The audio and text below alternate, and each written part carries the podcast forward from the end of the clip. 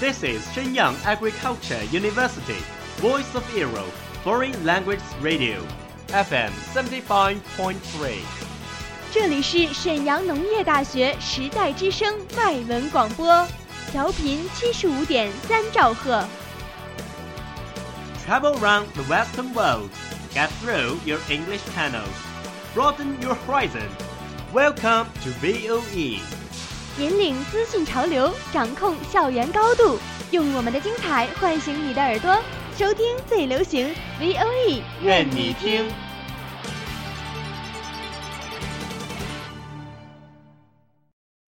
I remember the first film that I ever watched was Titanic.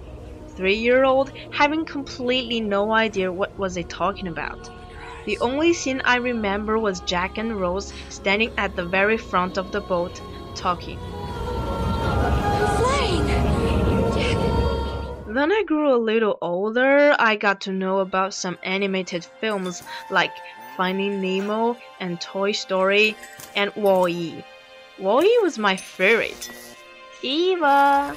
Eva. Over the past 20 years, I've watched hundreds of films. I love to explore the depths of the character and I'm fascinated by the stories.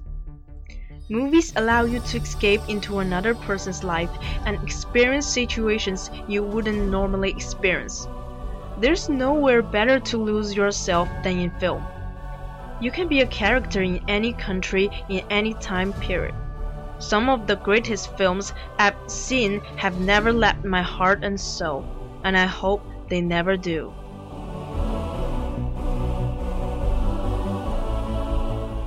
It's the age of screen. It's screen age.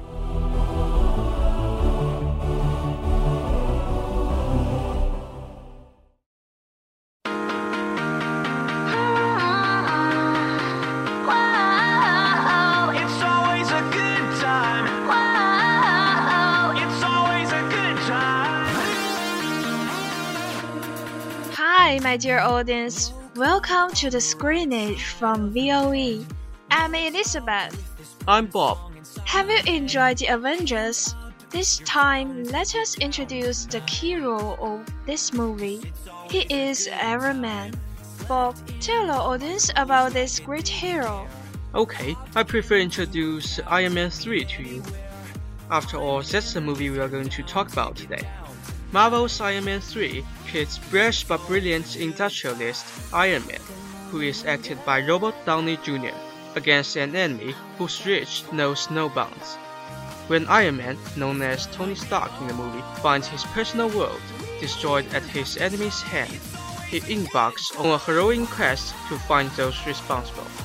His journey at every turn will test his mettle.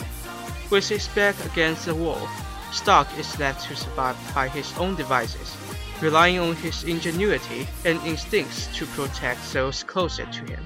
As he fights his way back, Stark discovers the answer to the question that has secretly haunted him. Does the man make the suit, or does the suit make the man? Excellent.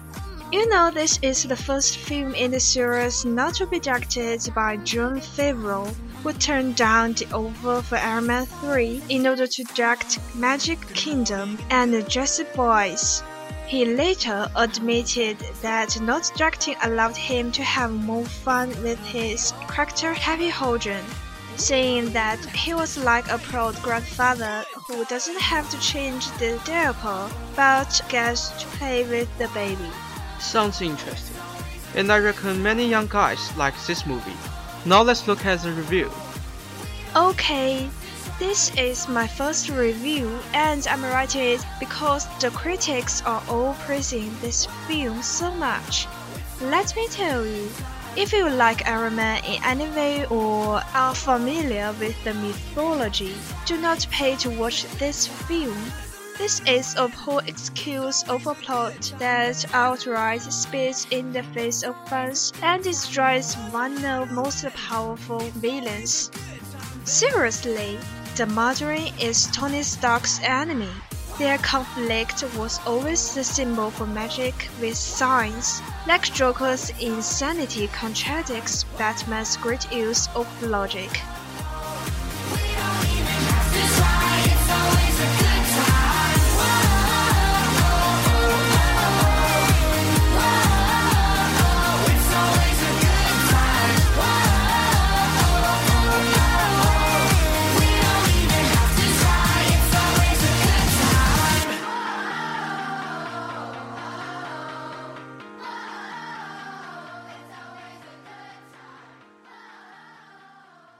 In Iron Man 3, they ruined him so bad. Only a reboot could save the character, and believe me, I hate reboots as much as everyone. The Mandarin is now used as a joke character with the main twist just playing for loves, or in my case, tears. This guy should have 10 powerful magical rings that alone could rival the Avengers' power combined. Was this adaptation really the best thing to do? Magic can be done on the big screen. They've done Norse gods. 10 rings are nothing compared to that. Other than that, the film still wouldn't be good. Shane Black writes comedy action films, only this time the comedy is much more cringe worthy and not really funny. And the action probably sums up about 20% of the film. The main plot device armor malfunctions, power downs, or stupid failures is so overused. I was wondering how could they ever fill up 120 minutes without it. The actual Iron Man suit is so underused that you will think this is one or Bond you're watching. Also noteworthy. If a film relies on pop jokes for quick laugh, it got as low as it will ever get.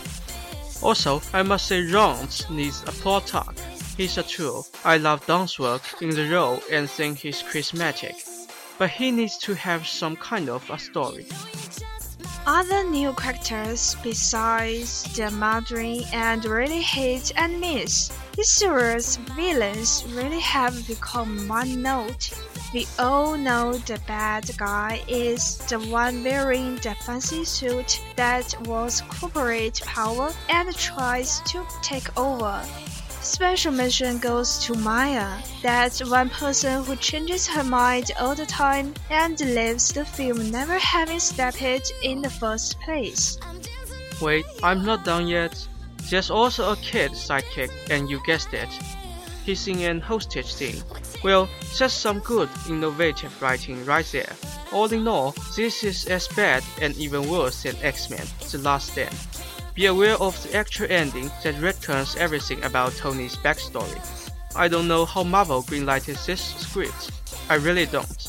I know any fan could have done it much better. Exactly. I can't agree more. You know, this film was originally budgeted at $140 million. But after The Avengers became a huge hit, Marvel Studios and Disney upped it to $200 million in order to allow Shane Black to make the best movie he could. Really? I like some connecting films to Iron Man, such as Thor, Captain America The First Avengers, and the most famous one, The Avengers. Yes, the actor of Thor is a good friend of Robert Downey Jr., the actor of Iron Man. Robert Downey Jr. evolved into one of the most respected actors in the Hollywood, with an amazing list of credits to his name.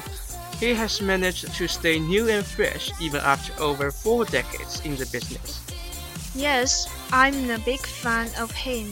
He has been nominated the Best Actor and the Best Supporting Actor in Action Movies in 2013 and 2014, and he won the Best Fight in 2014 for The Avengers. He's a great actor in the Hollywood. Iron Man is a great movie.